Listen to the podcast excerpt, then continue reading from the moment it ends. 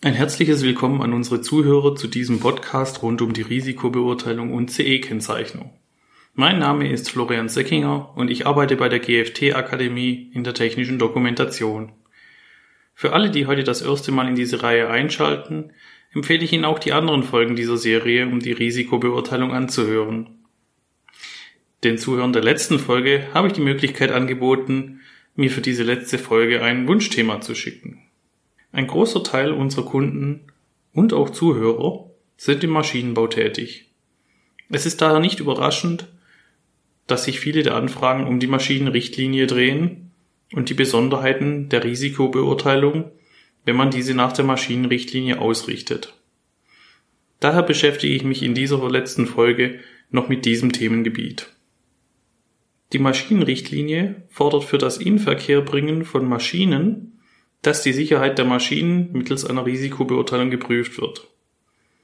Eine Risikobeurteilung nach Maschinenrichtlinie erfolgt über die harmonisierte europäische Norm DIN EN ISO 12100 mit der Bezeichnung Sicherheit von Maschinen, allgemeine Gestaltungsleitsätze, Risikobewertung und Risikominderung.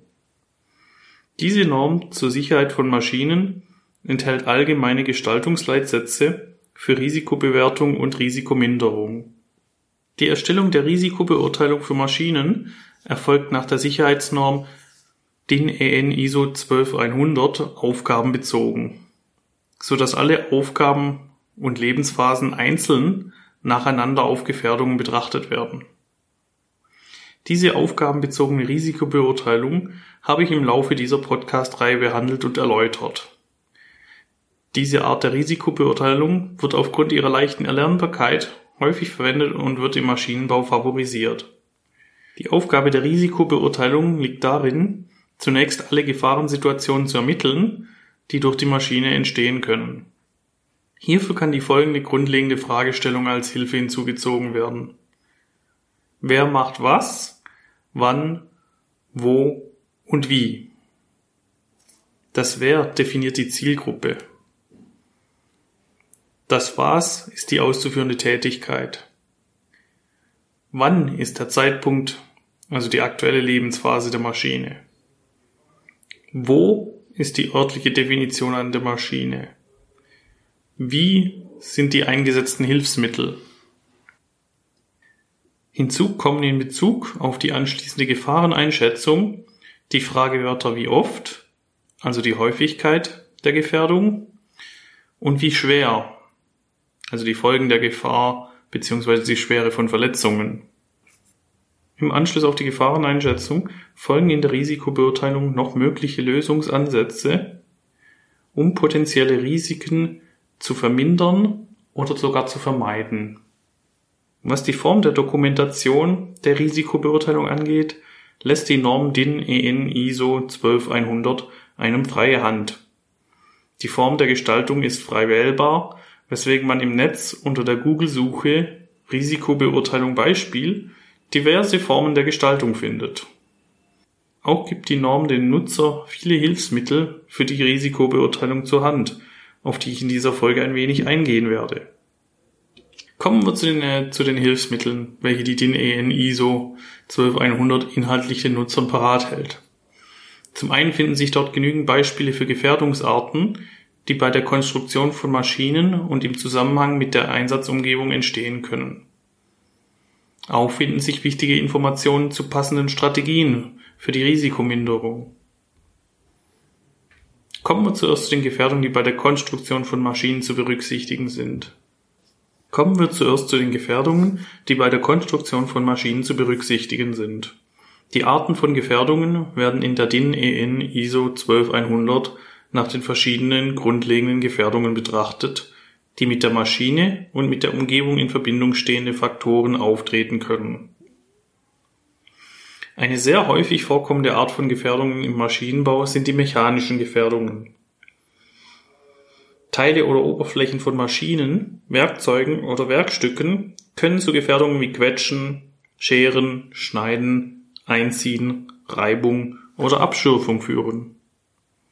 Als Beispiel in der Praxis nehme ich hier die Gefährdung durch herausschleudernde Teile. Falls beispielsweise eine Maschine mit zu hoher Drehzahl Werkstücke bearbeitet, besteht die potenzielle Gefahr einer Überbelastung und dass ein Werkstück abbricht und herausgeschleudert wird. Solch ein Ereignis kann für den Maschinenbediener ein hohes Verletzungsrisiko bedeuten, welches durch die Risikobeurteilung erkannt und entsprechend vermindert werden kann. Beispielsweise durch eine konstruktive Lösung, welche die Drehzahl entsprechend reguliert, oder falls eine konstruktive Behebung der Gefährdung nicht möglich ist, durch eine trennende Schutzeinrichtung, wie eine Schutztür, die mögliche herausschleudernde Werkstücke abfängt. Weitere Arten von Gefährdungen sind in der Norm DIN EN ISO 12100 ebenfalls beschrieben, wie beispielsweise die Gefährdung durch Vernachlässigung ergonomischer Grundsätze bei der Konstruktion von Maschinen. Bezüglich den Informationen zu passenden Strategien für die Risikominderung nennt die Norm DIN EN ISO 12100 Maßnahmen zur inhärent sicheren Konstruktion, zu technischen Schutzmaßnahmen und ergänzenden Schutzmaßnahmen sowie den Benutzerinformationen. Der erste und wichtigste Schritt im Prozess der Risikominderung ist die inhärent sichere Konstruktion.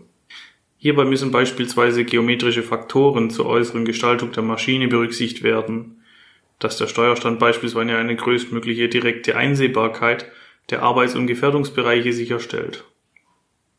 Die Norm bietet zudem meistens Querverweise zu Typ B und Typ C Normen, die für bestimmte Gefährdungen detaillierte Maßnahmen zur Risikominderung beschreiben. Im Falle von ergonomischen Grundsätzen, die es bei der Konstruktion von Maschinen zu berücksichtigen gilt, wird beispielsweise auf die Norm DIN EN 13861 verwiesen, die ein Leitfaden zur Berücksichtigung von ergonomischen Gefährdungen beinhaltet. Falls die Sicherheit durch eine konstruktive Lösung nicht gewährleistet werden kann, müssen weitere Maßnahmen mittels technischen Schutzmaßnahmen und ergänzenden Schutzmaßnahmen getroffen werden. In der DIN EN ISO 12100 gibt es ebenfalls einen Unterabschnitt mit einer Auswahl von praktischen Anwendungen von trennenden und nicht trennenden Schutzeinrichtungen. Dabei unterscheiden sich die Maßnahmen, ob im normalen Betrieb ein Zugang zu einem Gefährdungsbereich erforderlich ist oder nicht.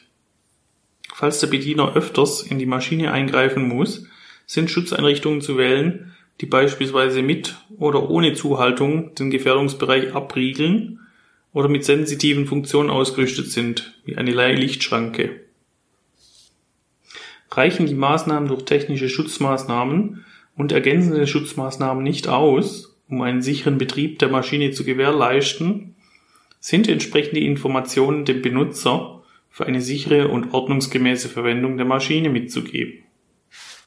Ein Kapitel in der DIN EN ISO 12100 befasst sich mit den Benutzerinformationen. Dazu gehören unter anderem Anforderungen an den Inhalt der Begleitunterlagen wie die Betriebsanleitung. So muss der Benutzer über die bestimmungsgemäße Verwendung der Maschine informiert werden.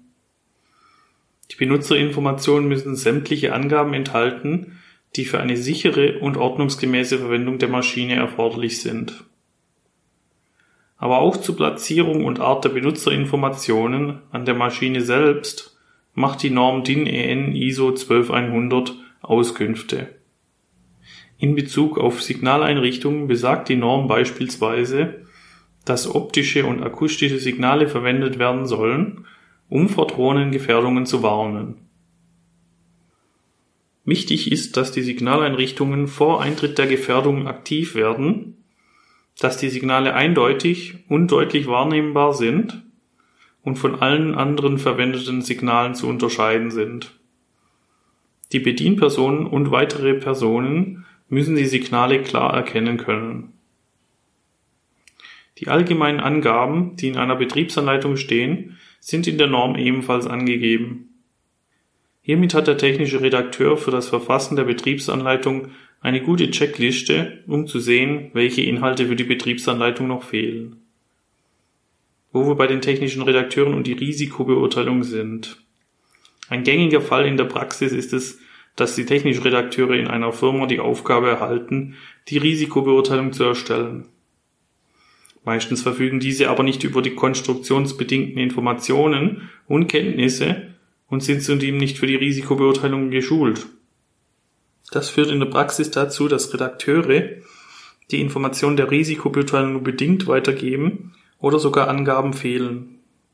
Zumal sollen die Redakteure die Risikobeurteilung erst nach der Konstruktion erstellen und die Konstruktion bzw. Produktentwicklung soll sich bereits mit der Entwicklung der nächsten Produkte beschäftigen. Häufig ist es auch so, dass aufgrund von Einsparungen die Hersteller einmalig zu Beginn der Produktentwicklung eine Risikobeurteilung erstellen lassen. Dann werden Weiterentwicklungen oder nachträgliche Veränderungen der Maschine durch mögliche Kundenwünsche nicht berücksichtigt und sind daher auch nicht in der Risikobeurteilung dokumentiert. Wir sind am Ende dieser Podcast-Folge angekommen. Ich hoffe, Ihnen hat diese Folge gefallen. In diesem Fall würde ich mich freuen, wenn Sie in den Bewertungen eine positive Rezession verfassen könnten. In der nächsten Woche gibt es dann keine Folge zur Reihe Risikobeurteilung. Zuerst müssen wir das neue Thema definieren und vorbereiten. Mit einer neuen Reihe wird es dann voraussichtlich Ende Oktober oder Anfang November wieder losgehen. Sollten Sie noch andere Informationen rund um die technische Dokumentation benötigen, empfehle ich Ihnen zum Schluss dieser Folge noch einen Besuch auf unserer Webseite www.gftakademie.de. Dort haben wir viele FAQs zum Thema Risikobeurteilung, technische Dokumentation und Betriebsanleitung gesammelt. Außerdem könnt ihr Checklisten und Musteranleitungen kostenfrei herunterladen. Ich bedanke mich bei Ihnen für das Zuhören bei diesem Podcast zur Risikobeurteilung und wünsche Ihnen bis zum nächsten Mal mit einem neuen Thema alles Gute. Ich freue mich, wenn Sie dann auch wieder einschalten und wünsche Ihnen bis dahin eine gute Zeit.